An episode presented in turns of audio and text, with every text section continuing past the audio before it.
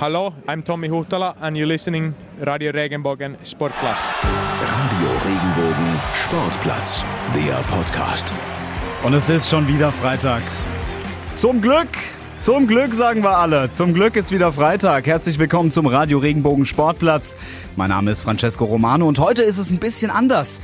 Denn wir haben das Ganze ein bisschen anders aufgezogen. Markus ist nicht bei mir im Studio, aber trotzdem da. Einen wunderschönen guten Tag von mir heute mal aus Karlsruhe. Ja, ich habe gedacht, Francesco, nachdem wir uns jetzt unter der Woche schon ein bisschen näher gekommen sind beim Handball, ein bisschen Abstand täte uns auch mal gut. Deswegen heute hier aus dem Studio aus Karlsruhe.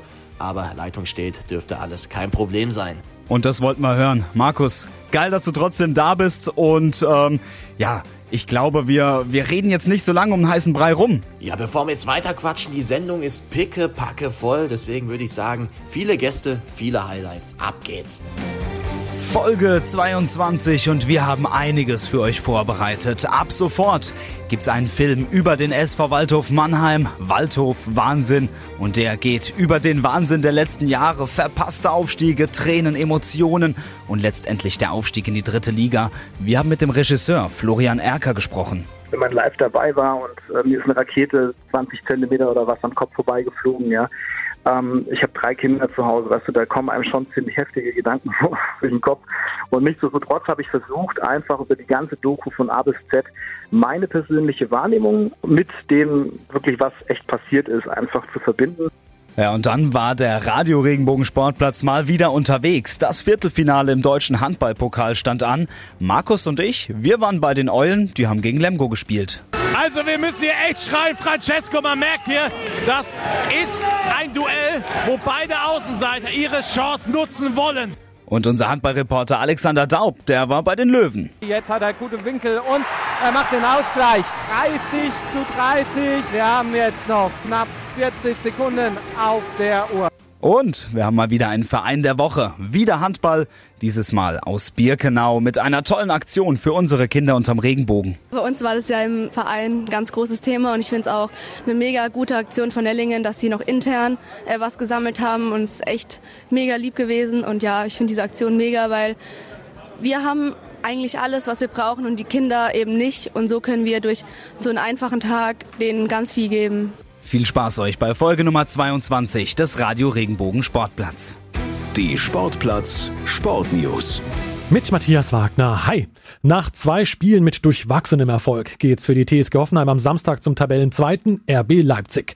Und da kommt es auch zu einem Wiedersehen alter Bekannter. RB-Coach Julian Nagelsmann trifft auf seinen alten Verein. TSG-Coach Alfred Schreuder erzählt bei uns von seinem Freund Nagelsmann, bei dem er übrigens früher als Co-Trainer tätig war. Waldhof Wahnsinn. So könnte man die vergangenen Jahre am Alsenweg auch gut beschreiben. Jetzt gibt's einen Film über den SVW und wie sollte er auch anders heißen? Waldhof Wahnsinn. Seit Mittwoch ist er in den Kinos und wir haben mit dem Filmemacher Florian Erker telefoniert und schon einige Eindrücke gesammelt.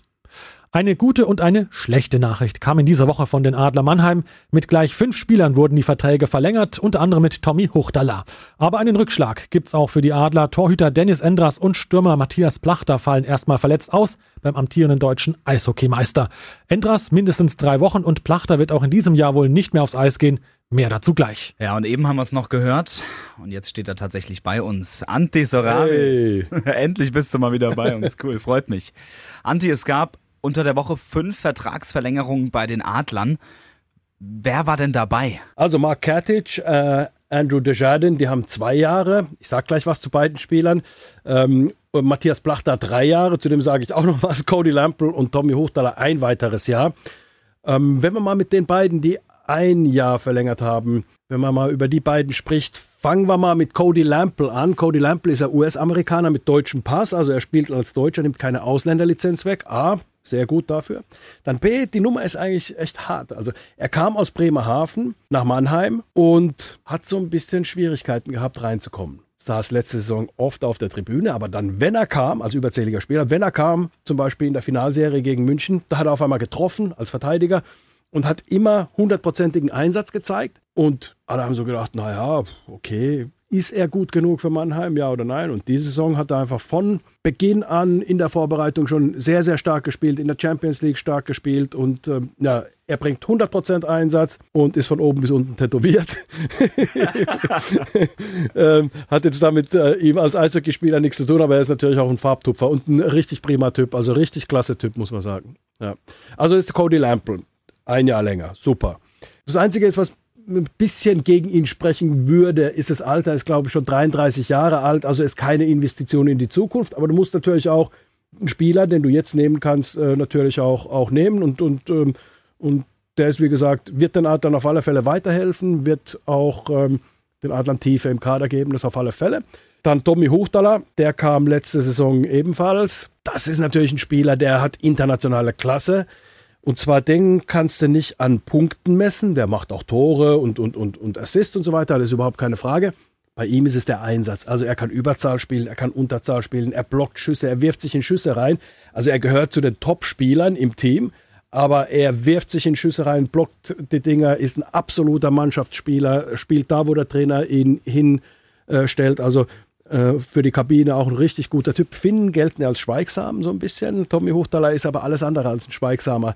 Finne ist ein ist ganz offener Typ, der auf Menschen zugeht und so weiter. Super nett und, und auch wirklich einer äh, für die Kabine. Absolut. Also der, der wirklich auch eine Bereicherung für fürs Klima in der Kabine ist. Ja, den habe ich ja auch schon ähm, dank dir mal persönlich kennenlernen. Ich bin ein großer Tommy Huchtaler-Fan, auch weil ich diesen Namen einfach überragend finde. Nee, ich, wir hatten ein ganz kurzes Gespräch ähm, bei der Pfeffer macht's möglich Aktion. Mhm. Ich fand ihn super sympathisch. Ähm, Schade, dass wir nur auf Englisch sprechen konnten. Wobei, er kann ja auch Deutsch, also er ist dabei, Deutsch äh, zu lernen. Also er kann sich so äh, Smalltalk-mäßig auf Deutsch unterhalten. Das finde ich echt super. Der hat in der Schule in Finnland hat er Deutsch gelernt ein bisschen und ist dabei, es auszubauen. Also ähm, auch zeigt auch dafür, äh, zeigt auch, dass er Interesse hat an, an Deutschland, dass er auch hier auch sein will und, und, und eben auch äh, die Sprache lernen will. Ja. Definitiv. Und dann haben wir noch Matthias Plachter. Matthias Plachter, Eigengewächs aus Mannheim, kann man fast sagen. Er, hat, er kommt aus, äh, geboren ist er in Freiburg, hat auch mal in Schwenningen äh, im Nachwuchs gespielt in Freiburg. Ähm, aber er ist äh, von daher Mannheimer, weil er seit Juniorenzeiten in Mannheim spielt. Also ich glaube, der ist mit 15, 14 oder 15 ist er nach Mannheim gekommen. Und seitdem ist er hier, hat sich in Mannheim durchgesetzt. Natürlich als junger Spieler sehr, sehr herausfordernd, sich in Mannheim durchzusetzen. Er hat es geschafft. Er ähm, ist aus dem Team nicht mehr wegzudenken, keine Frage. Silbermedaillengewinner, ähm, Nationalspieler, hat einen brutalen Schuss. Also wenn er, wenn er die Scheibe schießt, dann wächst wirklich kein Gras mehr. Also er ist äh, unheimlich wichtig. Au außerdem im, im, im deutschen Bereich muss man bedenken, er ist 28 Jahre alt 91 geboren, also 29. Und bei dem muss ich mal überlegen, weil ich kenne den schon so lange. Wie alt ist er jetzt eigentlich? Also er ist 29, äh, genau. Und ähm, im besten Eishockeyalter, den musste er natürlich auch binden und deswegen auch drei Jahre. Dann ist er, wenn, wenn, wenn der Vertrag ausläuft, ist er 32, 33 und dann kann man nochmal schauen, ein oder zwei Jahre oder wie lange man ihn verlängert. Also absolut äh, richtige Entscheidung. Bei äh, Mark Katic, er ist für mich der beste Verteidiger in der Liga. Er ist äh, unheimlich mobil, also das heißt, er kann das Spiel mit einem Pass eröffnen oder er kann ähm, einfach die Scheibe selbst nach vorne bringen. Er läuft Schlittschuh, einer der besten Schlittschuhläufer der Liga, wendig, äh, braucht kaum seinen Körper einzusetzen, weil er einfach, weil er einfach so ein gutes Auge hat, so gut das Spiel versteht, so wendig ist, läuferisch so stark ist. Also er ist wirklich auch äh, ganz, ganz witziger Typ. Also man muss sich mal das Meistervideo anschauen. Da, da kriegt man so ein bisschen äh, so eine Idee, was für ein Typ er ist. Er ist sehr, sehr lustig, sehr kommunikativ und äh, nennt sich selber Legenda. Steht sogar auf, auf seinem Schläger. Da stehen ja immer so die Namen und bei ihm steht dann tatsächlich auf dem Schläger. Also jetzt bei Desjardins steht zum Beispiel Desjardins, bei Huchtala steht Huchtala und bei Mark Katic steht Legenda. und, und was ich auch noch ganz, ganz witzig an ihm finde, er ist ja in Kanada geboren. Sein Vater ist ähm, Kroate, gebürtiger, also oder hat kroatischen Hintergrund. Seine Mutter Finnin, also er ist halb Kroate, halb Finne und in Kanada geboren. Also äh, von daher ist er auch irgendwo noch so ein, ich mag sowas, wenn man so international ist. Definitiv. Anti, haben wir jemanden vergessen ja. bei der Vertragsverlängerung? Ja, Andrew Desjardins. Oh, okay. Also wir haben ihn gesagt, aber, aber zu dem wollte ich noch ganz kurz was sagen. Also Desjardins ist ein äh, Mittelstürmer, der, sagen wir mal, technisch eigentlich im internationalen Vergleich limitiert ist. Er hat in der NHL gespielt, hat da immer in der vierten Reihe, also äh, so ein Shutdown-Spieler eigentlich, der die Top-Reihe äh, des Gegners eigentlich ähm, gespielt hat, die eigentlich bei Null halten sollte, die quasi zermürben. So. Aber er ist technisch im europäischen Vergleich trotzdem stark genug, um hier wirklich Nummer 1, Nummer 2 Center zu sein, sprich auch einer, der Tore macht. Der ist ja momentan Topscorer bei den Adlern. Also er sieht nicht schön aus, wenn er spielt. Also es sieht nicht irgendwie aus, dass man sagt, Mensch, wow, hat der Tricks drauf, sondern der arbeitet Eishockey und ist technisch trotzdem gut, arbeitet Eishockey, bringt vollen Einsatz, geht dahin, wo es weh tut. Also vor dem Tor arbeitet der, also unglaublich und ähm, ist auch ein ähm, guter Typ für die Kabine. Also man hat tatsächlich fünf gute Jungs äh, äh, weiter verpflichtet, die wichtig sind für die Kabine, eishockeymäßig, auf alle Fälle den, den Club weiterhelfen. Also von daher ähm, die, die Jungs äh, sehr, sehr gut, dass man, dass man die verlängert hat. Das hört sich doch super an. Aber Anti, äh, mal so gesagt, immer wenn es gute Nachrichten gibt, gibt es auch irgendwo oft so eine Nachricht, wo man sagt, boah, hm, hätte ich jetzt nicht gebraucht. Es gibt doch zwei Verletzungen. Ja, genau. Und da bleiben wir gleich mal bei Matthias Blach da. Der fällt jetzt aus bis Anfang des Jahres. Und da sieht man auch, also es ist ganz interessant, äh, er hat das Spiel sogar noch fertig gespielt, das war gegen Düsseldorf, da hat er sich verletzt, da hat er einen Schuss geblockt und hat sich dann eine Beinverletzung äh, zugezogen. Und da sieht man eben auch, dass er auch vollen Einsatz bringt und dann, ähm, ja, dann ist man halt auch mal für eine Zeit draußen, aber es ist wichtig, dass man Schüsse blockt, dass man eben auch fürs Team arbeitet. Und eben dadurch vier Wochen ist er draußen, aber auf der anderen Seite ist es auch gut, er hat genug Zeit, das auch heilen zu lassen, weil die Adler haben sehr, sehr tiefen Kader, die haben ja noch junge Spieler, die dann in Heilbronn beim Kooperationspartner spielen, die man dann hochholen kann. Also von daher ist man da schon gerüstet für solche Sachen. Also es ist keine Katastrophe, ist natürlich sehr schade, aber es ist keine Katastrophe dass äh, Matthias Blach da jetzt momentan fehlt. Der Kader ist tief genug. Und dass äh, Torhüter Dennis Endras ausfällt, das ist allerdings, ja, du verziehst schon so ein bisschen ins Gesicht. Ja, ja da, da ist, geht man schon eher Richtung Katastrophe. Momentan ist es natürlich so, ähm, Gustafsson, Johann Gustafsson, ähm, der aus Schweden gekommen ist äh, diese Saison, ist ein super Torhüter. Nur die Frage ist, äh, ja, was kommt hinten dran? Und da ist ein junger Spieler, der ist 19 äh, Jahre alt, Florian Mich heißt der. Ähm, der spielt eigentlich in Hannover in der Oberliga, um Spielpraxis zu bekommen. Das ist natürlich ein großer Schritt, falls er ran müsste, falls Gustafsson krank wird, sich verletzt oder irgendwas. Dann kommt er, weil der dritte Torhüter, Mirko Pankowski, ist verletzt. Der hat ja schon gezeigt, dass er in der DL spielen kann, hat ja schon ein paar DL-Spiele gemacht. Und ähm, Florian Mich hat den Beweis noch nicht äh, erbracht und ähm, hat zwar ganz gut gehalten bisher in der Oberliga, aber der Schritt ist dann doch sehr, sehr groß. Also da ist was, wo man ein bisschen Sorge haben könnte. Aber wir gehen mal nicht davon aus, dass Gustafsson krank wird oder sich verletzt. Und in diesen drei Wochen sollen es ungefähr sein, ähm, das sind sechs, sieben Spiele, bei denen dann ähm, Entras eben nicht spielen kann. Das sollte irgendwie über die Bühne zu bringen sein. Also das sollte irgendwie zu schaffen sein. Also ich höre schon, du bist optimistisch. Wir sind es auf jeden Fall. Genau. Es, ich habe keinen, hab keinen Grund jetzt irgendwie zu sagen, oh, dann verlässt sich Gustavsson noch oder irgendwie sowas. Aber es hat man natürlich ein bisschen im Hinterkopf, könnte natürlich passieren. Man, muss, man muss ja mit so Sachen rechnen. Ich meine, wenn ich jetzt überlege, was beim Fußball schon alles passiert ist, haben sich drei Torhüter mal bei einem Spiel verletzt. Ja, ja eben. also, äh, witzig. ja, ja. Also ähm, man hat ja schon vieles, äh, vieles gesehen, vieles gehört und so weiter. Aber momentan alles noch in dem Bereich, wo ich sage, momentan noch keine Katastrophe, aber ein Torhüter ist halt natürlich schon, schon immer schwer zu ersetzen, ist ja klar. Weil was die Adler auch einen Torhüter brauchen, das ist heute Abend. Da geht es nämlich gegen Ingolstadt. Anti, ganz kurz noch, was erwartest du für ein Spiel? Ja, die Adler haben jetzt äh, fünf Spiele hintereinander gewonnen und zwar also in regulärer Zeit, also 15 Punkte aus den letzten fünf Spielen geholt. Das ist, das ist eine sehr, sehr gute Leistung. Also nach der Länderspielpause ist sagen wir mal, eine Konstanz da. Es ist besseres Defensivspiel.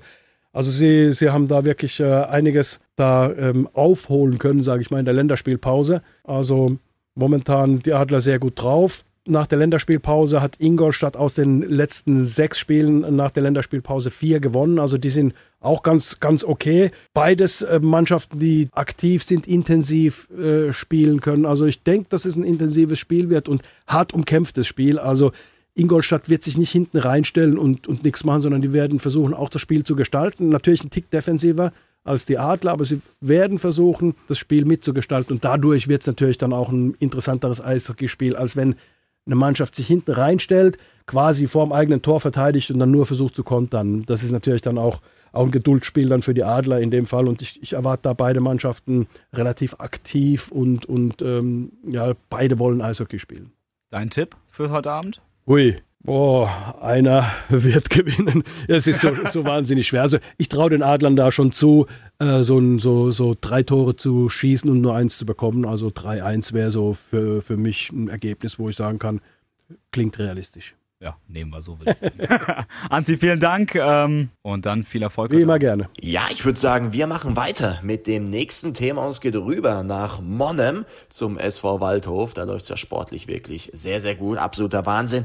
Und Wahnsinn ist auch das richtige Stichwort für unser folgendes Thema. Francesco, was war unter der Woche in Mannheim los? Ja, am Mittwoch wurde tatsächlich ähm, ein Film veröffentlicht, eine Dokumentation über den Waldhof-Wahnsinn. Also wie es ja schon sagt, es ist ja Waldhof-Wahnsinn, was da generell in den letzten Jahren passiert ist, sowohl positiv als auch negativ.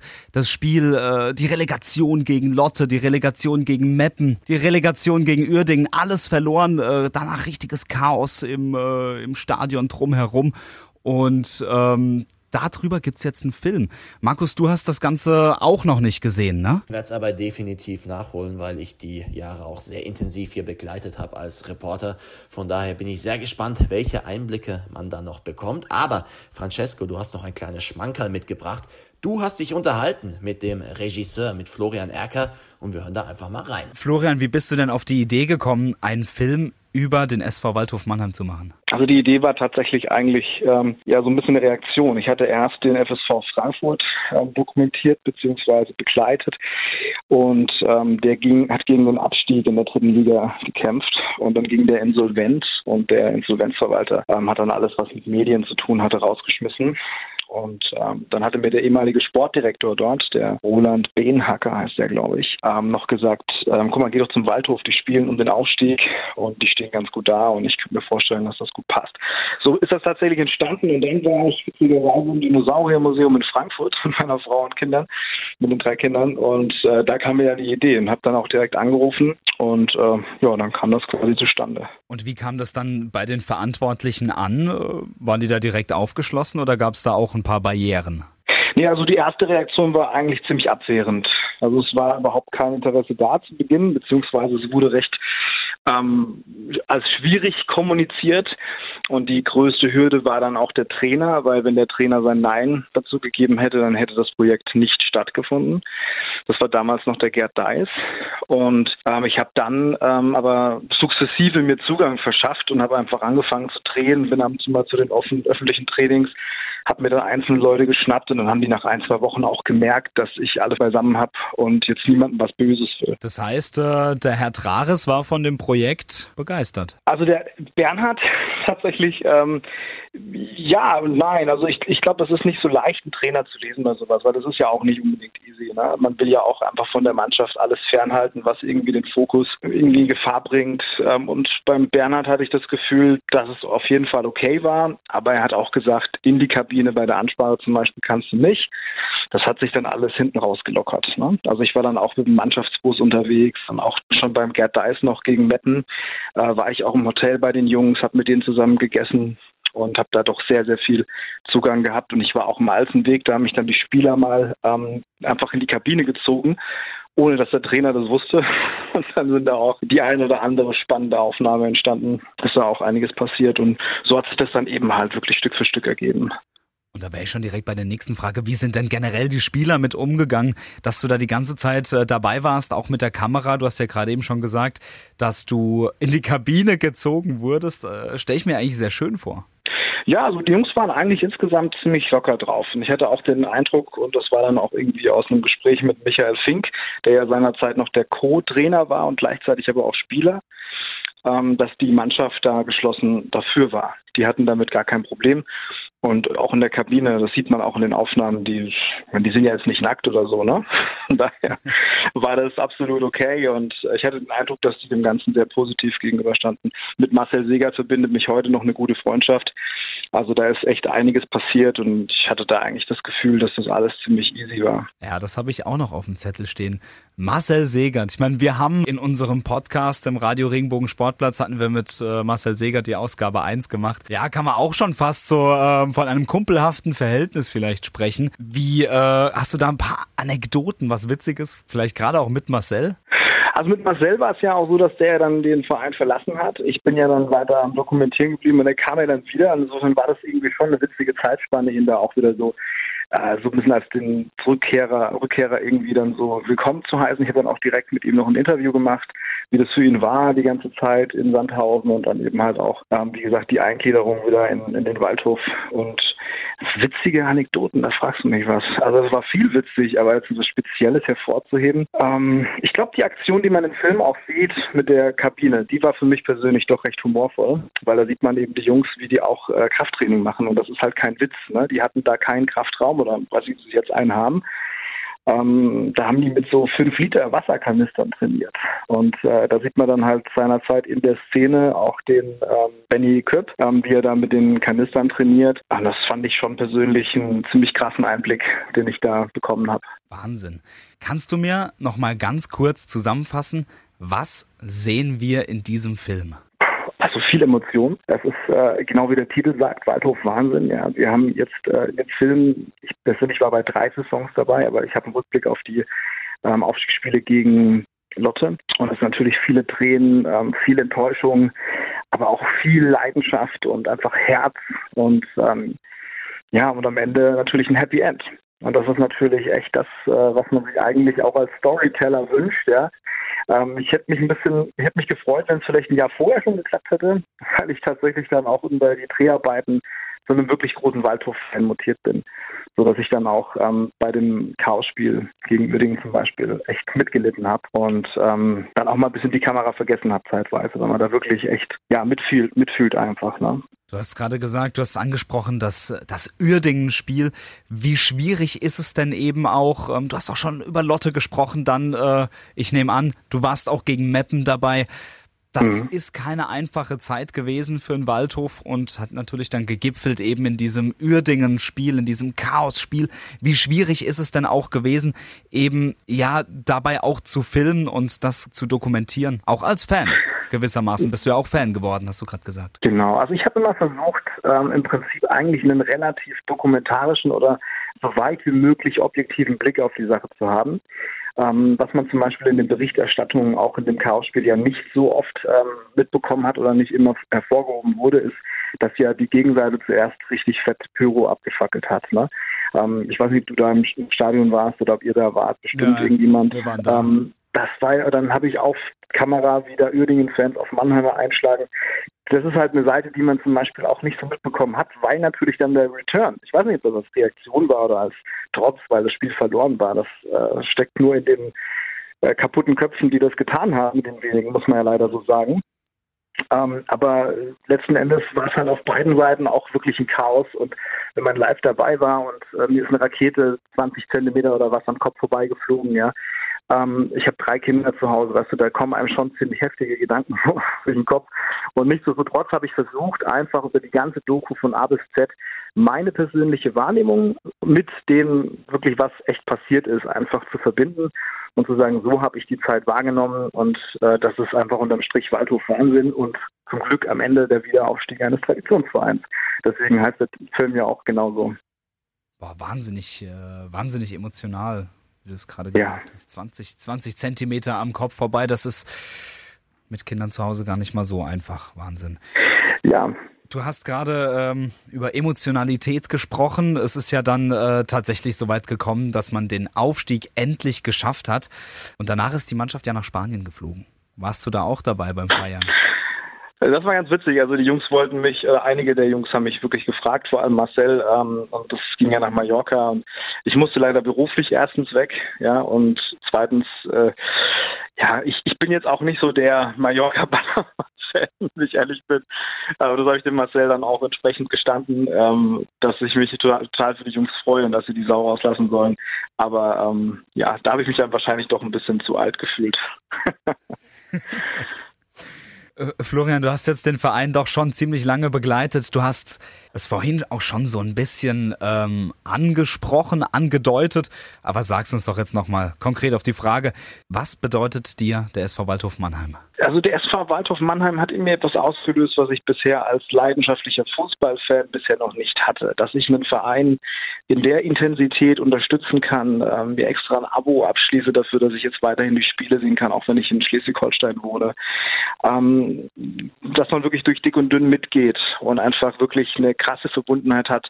Das habe ich so persönlich noch nicht erlebt. Ich bin mit sieben Jahren Bayern-Fan geworden, weil mir Uli Hoeneß persönlich über den Kopf gestreichelt hat an der Siebener Straße und ähm, mir tolle Fragen gestellt hat und ich mich dann total geehrt gefühlt habe.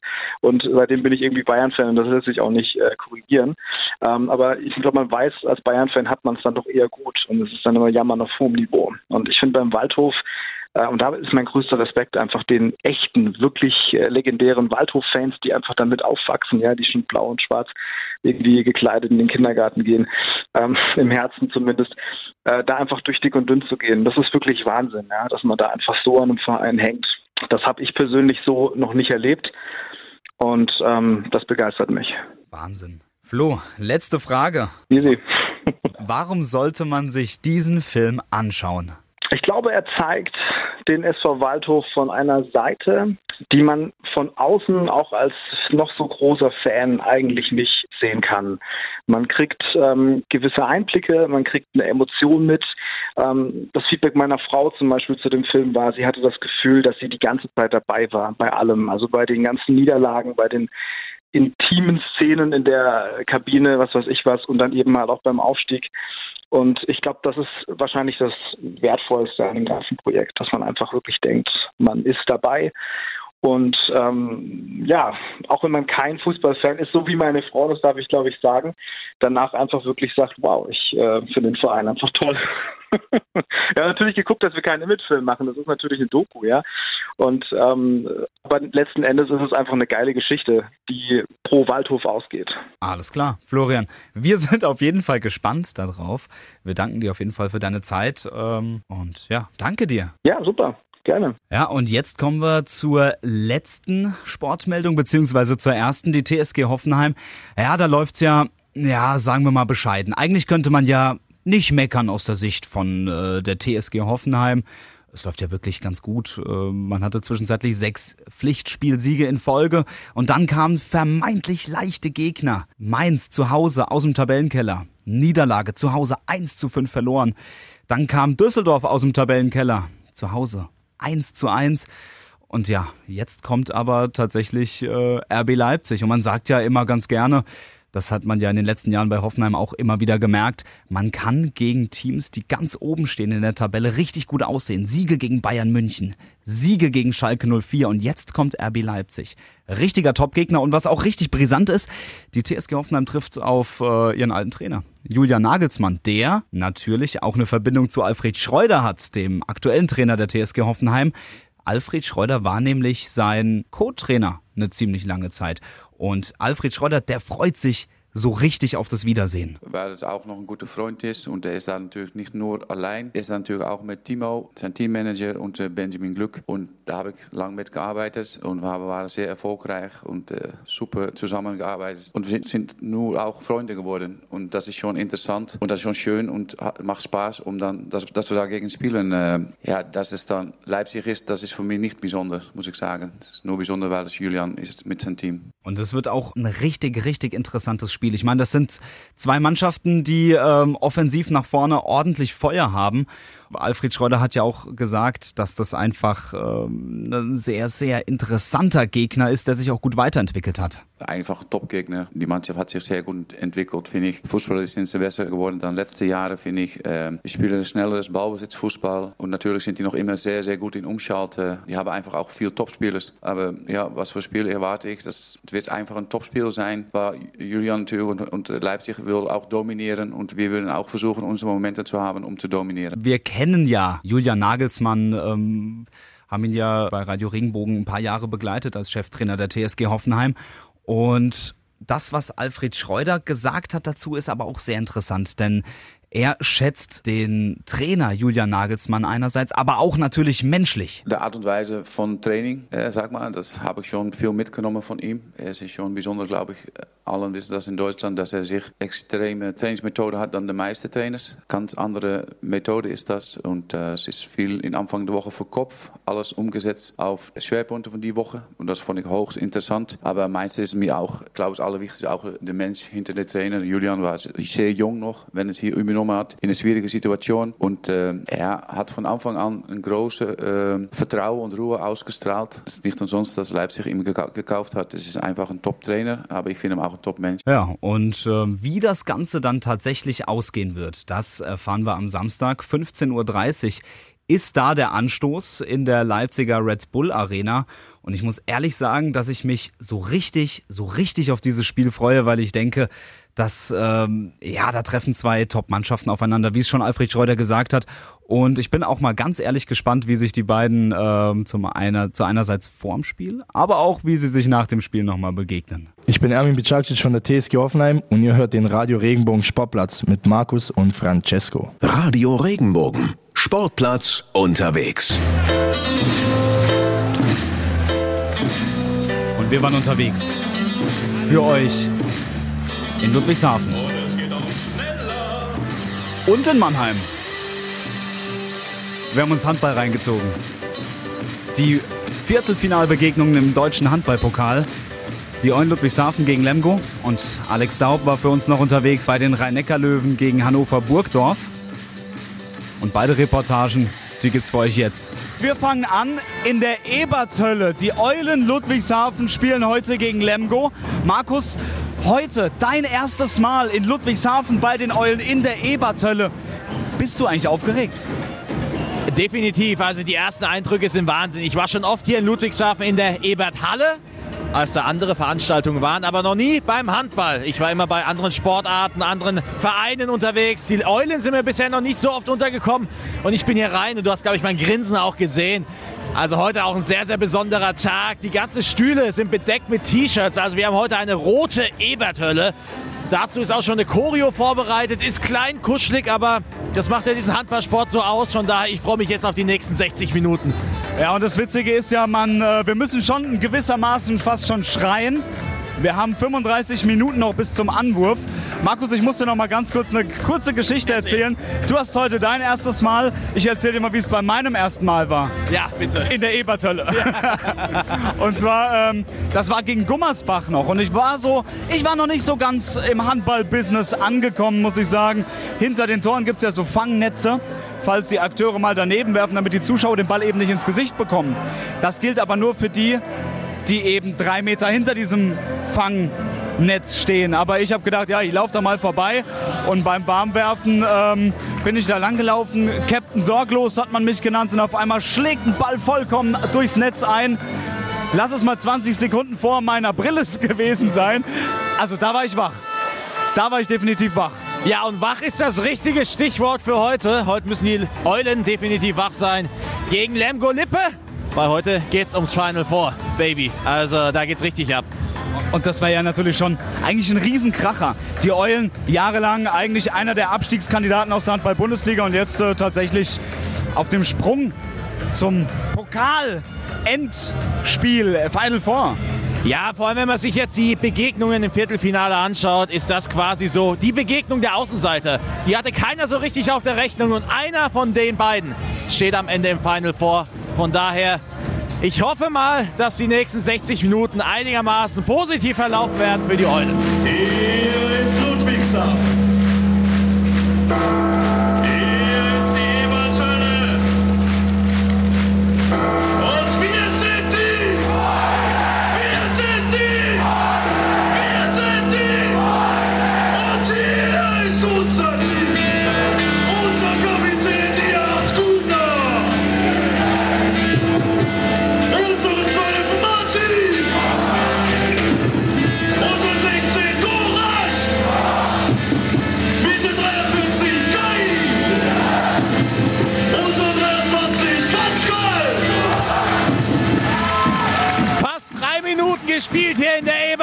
Was hier abgeht, das hört ihr, glaube ich. Aktuell noch kein Tor gefallen. Jetzt Ludwigshafen mit dem ersten Treffer.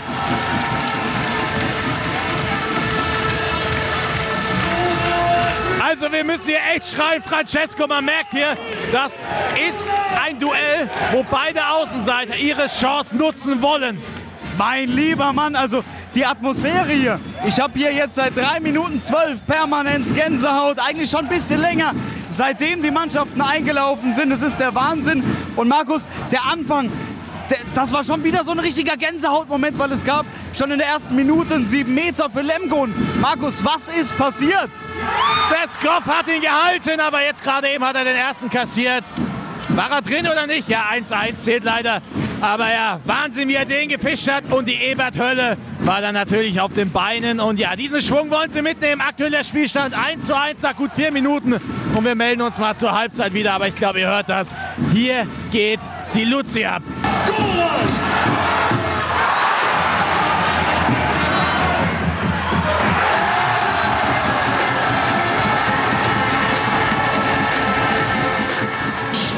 Halbzeit in der Ebertölle und das war schon sehr ereignisreich. 9 zu 12 steht es aktuell für die Gäste aus Lemgo. Markus, was ist denn dein Eindruck von den ersten 30 Minuten? Man muss auch sagen, die Gäste machen das sehr, sehr gut aus Lemgo, vor allem defensiv. Die ersten 20, 25 Minuten standen sehr, sehr gut, haben Würfe zugelassen, die sehr, sehr schwer waren. Die sind auch meistens rübergegangen. Nach 20 Minuten sind die Eulen so ein bisschen reingekommen hier, haben dann auch viele, viele Chancen gehabt, aber Alu-Treffer, Alu-Treffer, Alu-Treffer. Ganz viele hochkarätige Chancen einfach vergeben. Und das macht dann am Ende eben mit dem Rückstand aus hier. Das sind die drei Tore, die fehlen. Ja, definitiv. Man muss auch dazu sagen, Kai Dippe, Kreisläufer bei den Eulen, der erwischt heute einen rabenschwarzen Tag.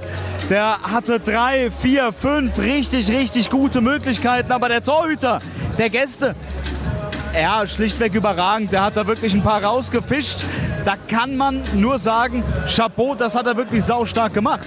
Und auf der Seite der Ludwigshafener Alexander Falk, der erwischt aber einen Sahnetag, Markus. Ja, bereits vier Treffer.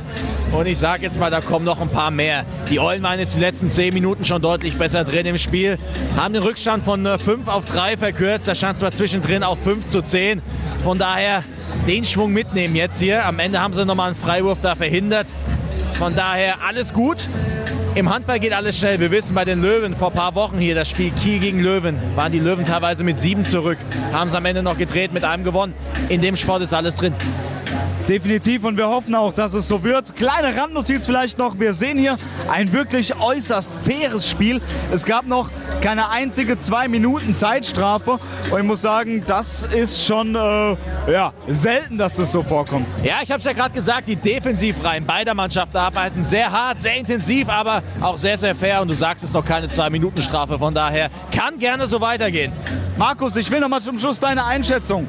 Schaffen es die Eulen Ludwigshafen ins Final Four einzuziehen? Ich bin im Sender bekannt als Zwecksoptimist, als Berufsoptimist, von daher sage ich ja natürlich. Dann drücken wir die Daumen, dass es noch was wird. Markus, ich sehe auf der Anzeige 43 Minuten 21 Sekunden gespielt. Und hinter uns ist mächtig Bambule, denn die Eulen sind mit einem Tor dran. Man merkt, die Mannschaft glaubt daran, die Halle glaubt daran. Die Eulen sind jetzt aber ein bisschen sicherer vor dem Tor, stehen hinten gut. Scope wieder mit zwei, drei klasse Paraden. Und ja, jetzt haben wir noch eine gute Viertelstunde, ein bisschen mehr. Und da ist noch alles drin. Also es ist der Wahnsinn. Ne? Der Trainer der Gäste, der ist jetzt auch gezwungen, einfach eine Auszeit zu nehmen, weil er merkt, gerade eben läuft es nicht. Und ihr hört es ja im Hintergrund, die Halle, die ist mal sowas von da.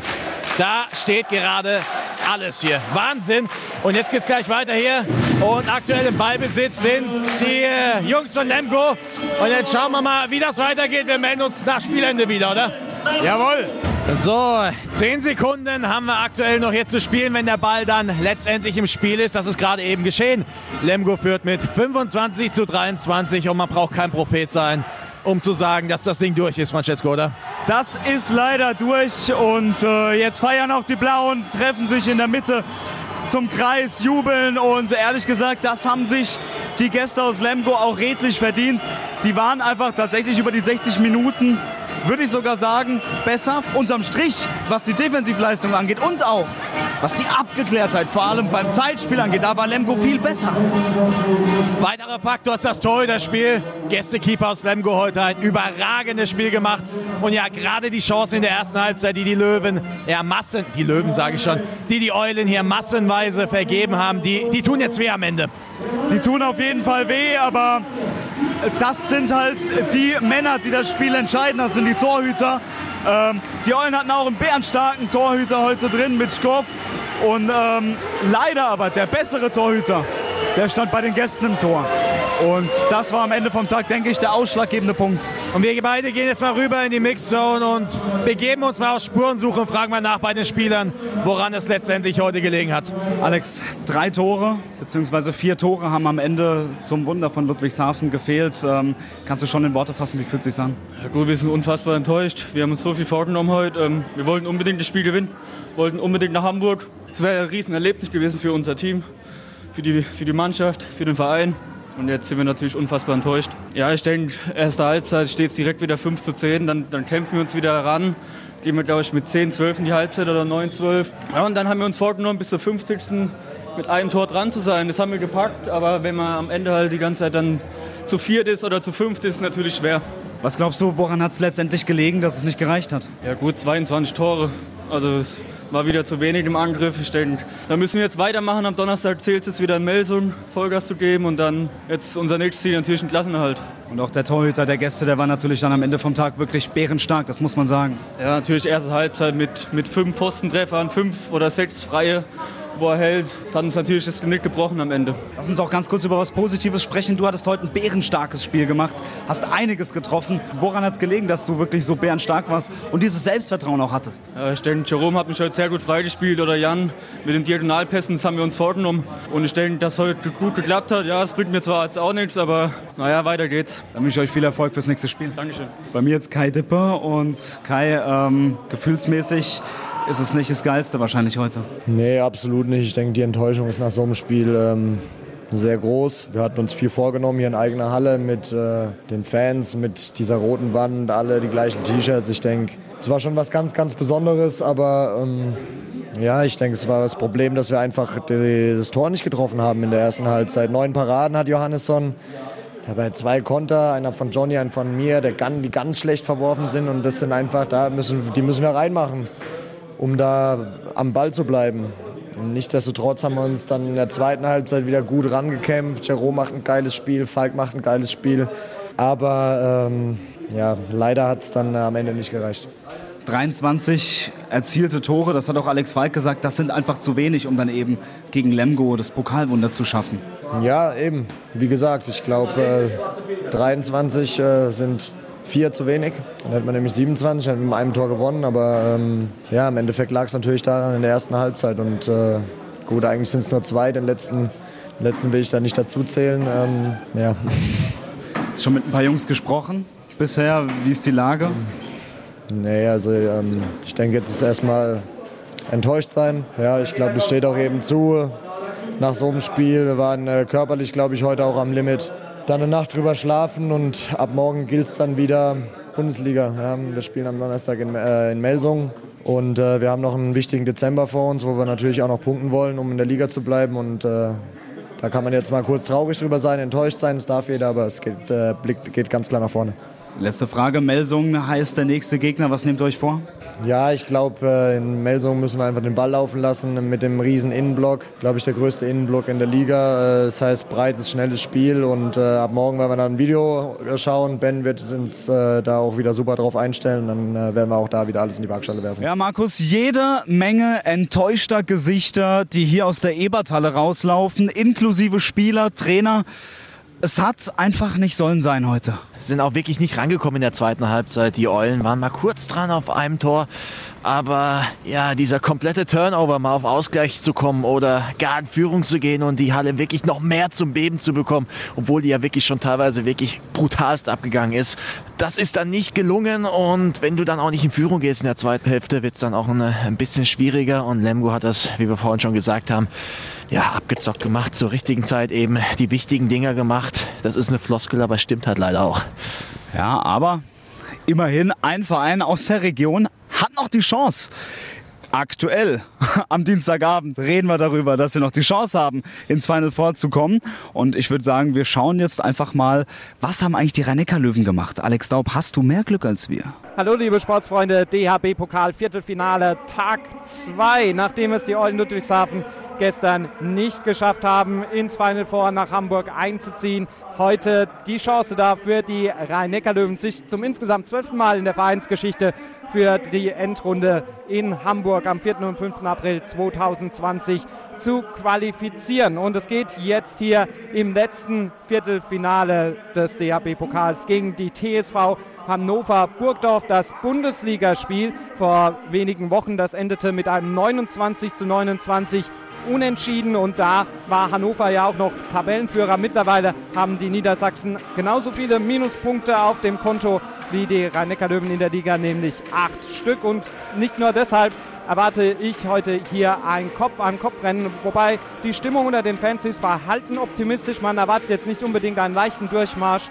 aber man hofft doch, dass am Ende die Final Four Teilnahme steht und dass die Löwen erneut nach Hamburg fahren. Wir sind gespannt. Jetzt kann es hier gleich losgehen mit dem Pokal-Viertelfinale zwischen der TSV Hannover Burgdorf und den rhein löwen Die Neuauflage des Finals von 2018 übrigens. Und da haben die Löwen ja zum allerersten Mal den Pott geholt. Vielleicht ein gutes Omen für die Partie heute Abend. Wer folgt der MT Melsungen, dem THW Kiel und dem TBV Lemgo ins Halbfinale? Die rhein löwen oder die TSV Hannover Burgdorf. Hannover eigentlich ein Gegner, der den Löwen relativ gut liegt. Und ja, schauen wir mal, was passiert. Anwurf jetzt hier in der SAP Arena. In rund anderthalb Stunden sind wir schlauer.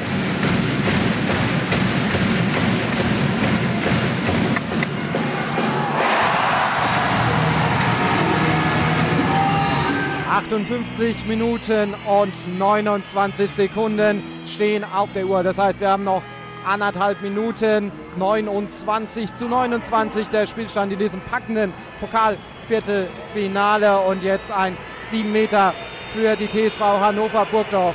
Morten Olsen macht er den Führungstreffer für die Gäste aus Niedersachsen. Jawohl, er trifft zum 30 zu 29. Die Löwen jetzt also wieder im Hintertreffen. Sie müssen jetzt den Ausgleich machen. Bei Unentschieden geht es ja in die Verlängerung. Jetzt die Löwen also im Angriff über Andi Schmid, Alexander Pedersen.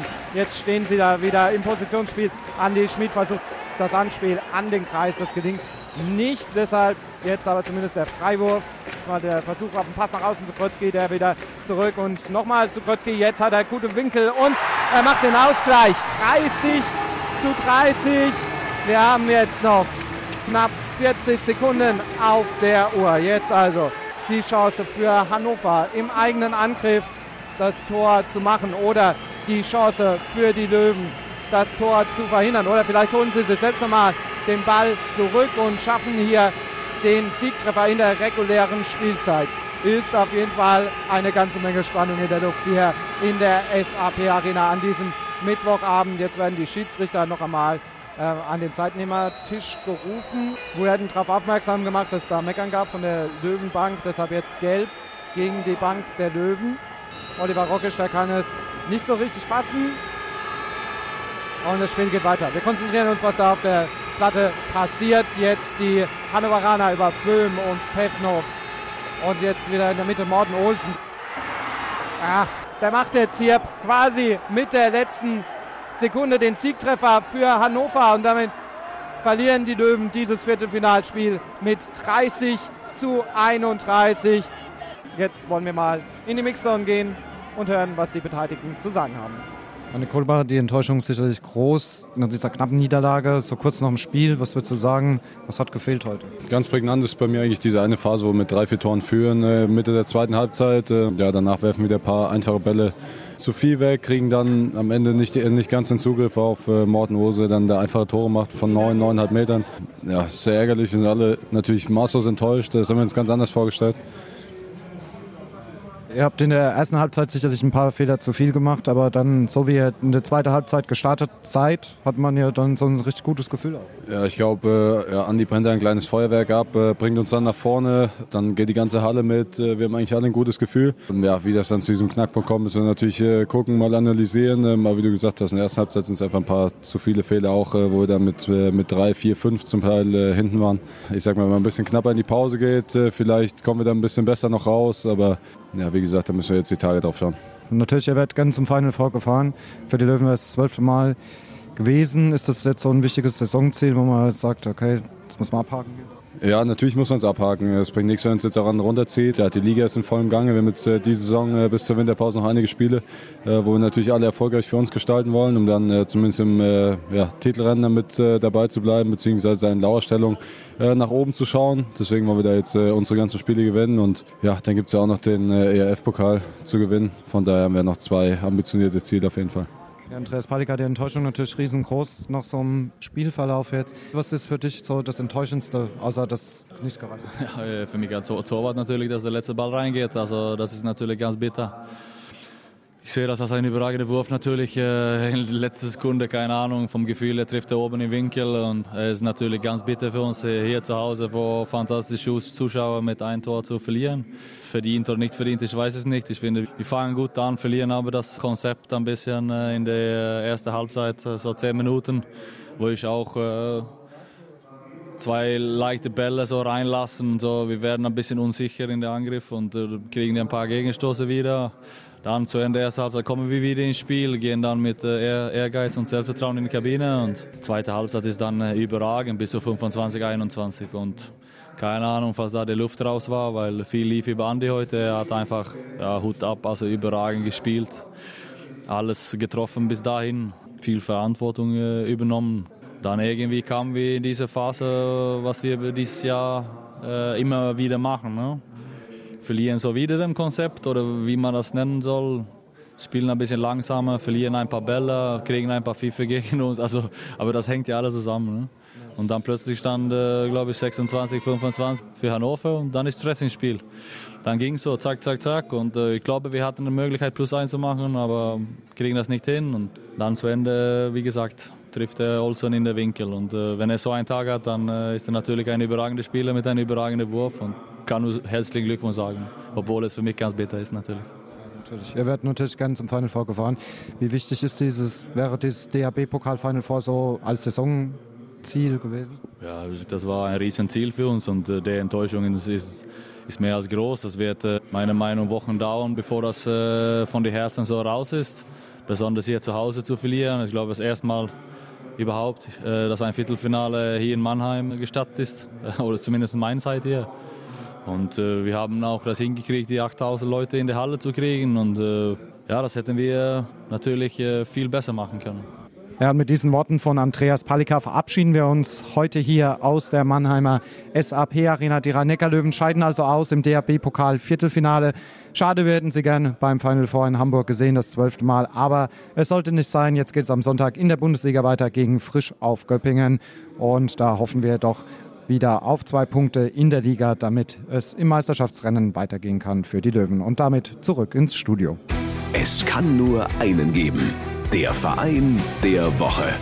Ja, und wir haben mal wieder einen Verein der Woche gekürt und der Titel geht dieses Mal an den TSV Birkenau. Markus, du hast die Jungs und Mädels letzten Sonntag im Odenwald besucht. Genau, und der ganze Verein, der hat Außergewöhnliches geleistet, das kann ich jetzt schon mal sagen.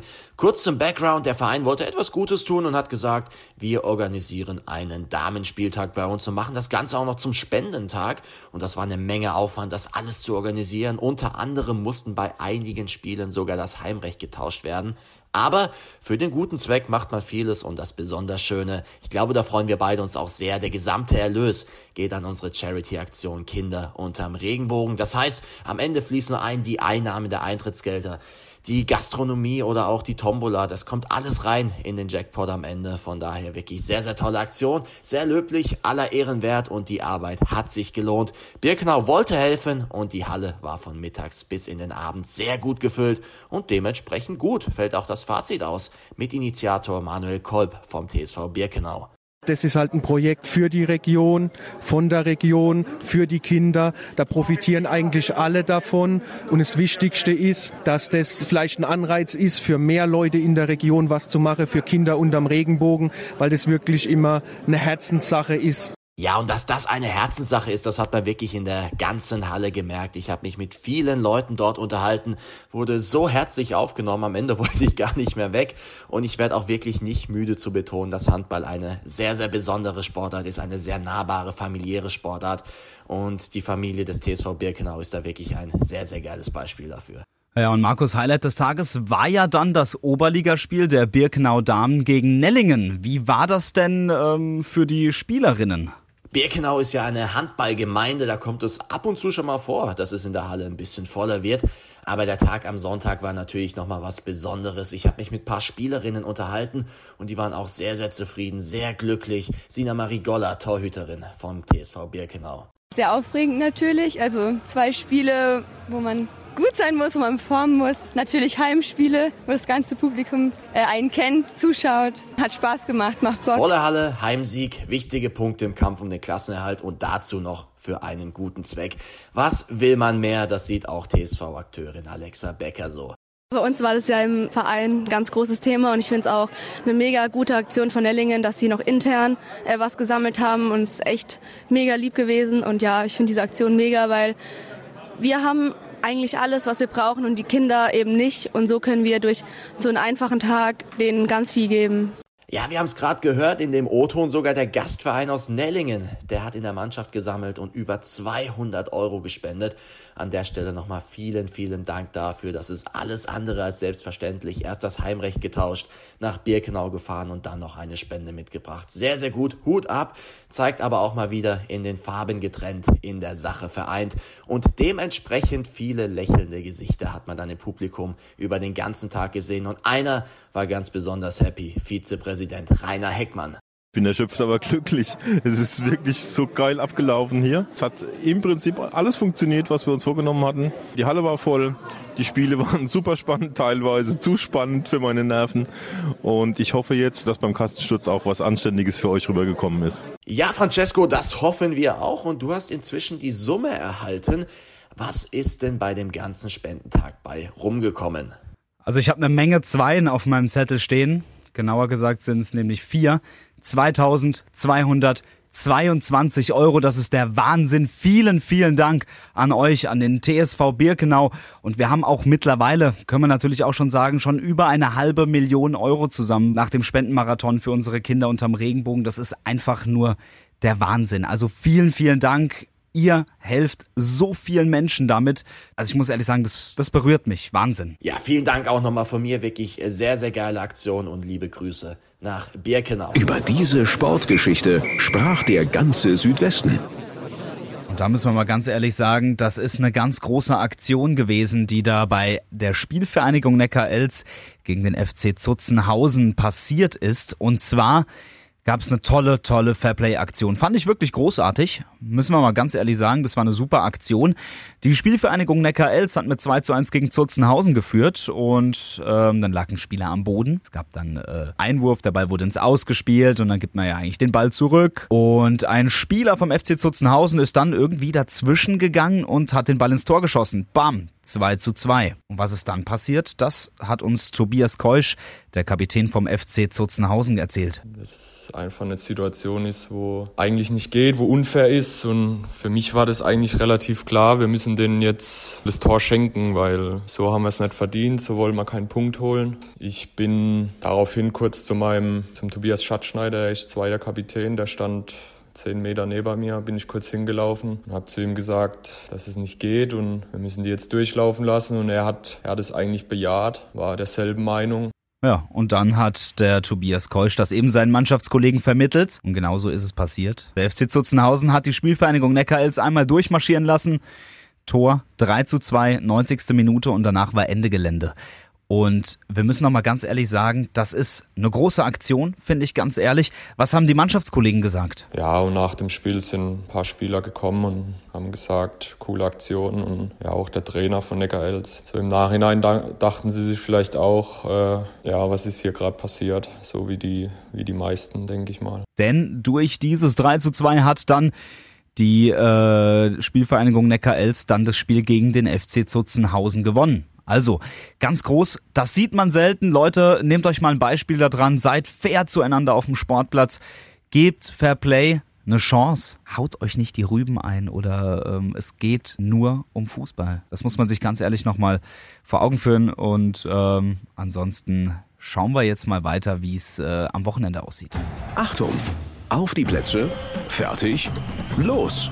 Das große Radio Regenbogen Sportplatz Sportwochenende. Und natürlich darf er nicht fehlen, unser Ausblick zum Wochenende. Francesco, du sitzt heute in der Sendezentrale in Mannheim. Du darfst das Ganze mal übernehmen.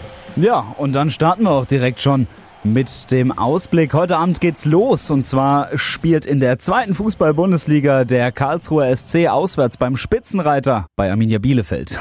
Anstoß 18.30 Uhr. Und die Adler, die spielen heute gegen Ingolstadt. Anstoß oder wie man so gerne sagt, Face-Off 19.30 Uhr. Dann springen wir schon auf den Samstag. Beste Fußballzeit 15.30 Uhr. Zwei unserer Vereine aus der Region. Die TSG Hoffenheim auswärts bei RB Leipzig.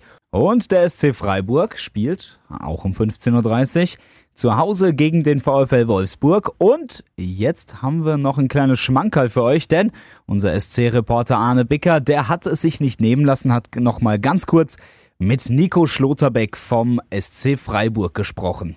Nico, das äh, 2 zu 4 in Gladbach, glaube ich, war auch im Rückbe in der Rückbetrachtung kein Beinbruch für euch. Jetzt geht's weiter mit einem Heimspiel. Endlich könnte man sagen, denn ihr war zweimal auswärts zugange. Freust du dich drauf?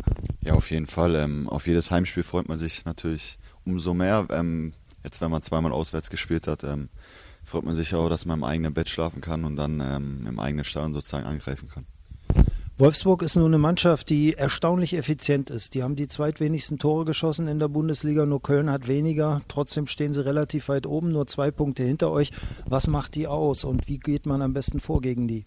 Ja, soweit ich weiß, steht die Defensive auch ganz gut bei Wolfsburg. Ähm, und ja klar, vorne mit Weghorst, der großer Stürmer, ähm, wird viel über ihn gespielt, macht die Bälle gut fest und dann ähm, ja, geht die Post sozusagen bei denen ab. Ähm, darauf muss man aufpassen, ähm, aber auch ähm, selbst offensive Akzente setzen, dass, dass wir auch gut ins Spiel kommen und dann denke ich mal, wird es schon klappen. Wie ist das mit der Kälte, die ja im Moment richtig zubeißt? Äh, macht dir das Probleme? Du bist ja noch nicht so lange im Geschäft. Oder sagt man, scheiß drauf, so viel Adrenalin im Blut, wenn es losgeht, das merke ich gar nicht? Nee, im Spiel jetzt, also bei Punktspielen merkt man, merkt man die Kälte gar nicht. Ähm, Im Training ist es dann anders vielleicht mal, ähm, wenn man dann mal bisschen mehr rumsteht bei Übungen oder so, aber jetzt im Spiel ähm, hat man gar keine Probleme mit der Kälte. Also so geht es mir zumindest. Ja, danke Arne für diesen kleinen Einblick mit Nico Schlotterbeck. Und wir schauen weiter, was äh, erwartet uns noch am Wochenende. Der Waldhof Wahnsinn gegen Eintracht Braunschweig, Sonntag 13 Uhr. Dann noch die TSG Hoffenheim Frauen, die spielen am Sonntag um 14 Uhr gegen Jena. Und da müssen wir nochmal sagen, herzlichen Glückwunsch an die TSG Hoffenheim Frauen. Die sind nämlich Vizemeister. Also Vize Herbstmeister nach der Hinrunde in der Flyer Alarm Bundesliga. Herzlichen Glückwunsch dafür. Und zu guter Letzt noch die Adler Mannheim, die spielen auswärts bei Red Bull München. Sonntag 17 Uhr. Ja, und ich denke, das war's so langsam. Super, vielen Dank dir, Francesco. Famos gemacht. Also ihr hört es, am Wochenende wieder eine Menge los. Lohnt sich rauszugehen auf den Sportplatz oder das Ganze am TV zu verfolgen. Und ich klinge mich jetzt mal aus aus Karlsruhe. Das war's mit unserer aktuellen Ausgabe. Vielen, vielen Dank. Denkt dran, wenn ihr uns folgen möchtet auf Social Media, sehr gerne über Instagram RR Sportplatz eingeben oder über Facebook Radio Regenbogen Sportplatz und da findet man uns relativ einfach. Gerne kontaktieren, gerne eine Nachricht schicken und wir antworten da. Wir sind offen für alles. Meinungen, Themenvorschläge, Feedback. Wir nehmen alles. Wirklich. Von daher, das war's von mir aus Karlsruhe. Francesco, vielen Dank dir. Liebe Grüße rüber in die Quadratestadt. Und damit auch liebe Grüße in die Fächerstadt und euch ein schönes Wochenende. Macht's gut. Liken, bewerten, weiterempfehlen. Radio Regenbogen Sportplatz, der Podcast. Wenn dir der Podcast gefallen hat, bewerte ihn bitte auf iTunes und schreib vielleicht einen Kommentar. Das hilft uns sichtbarer zu sein und den Podcast bekannter zu machen. Dankeschön.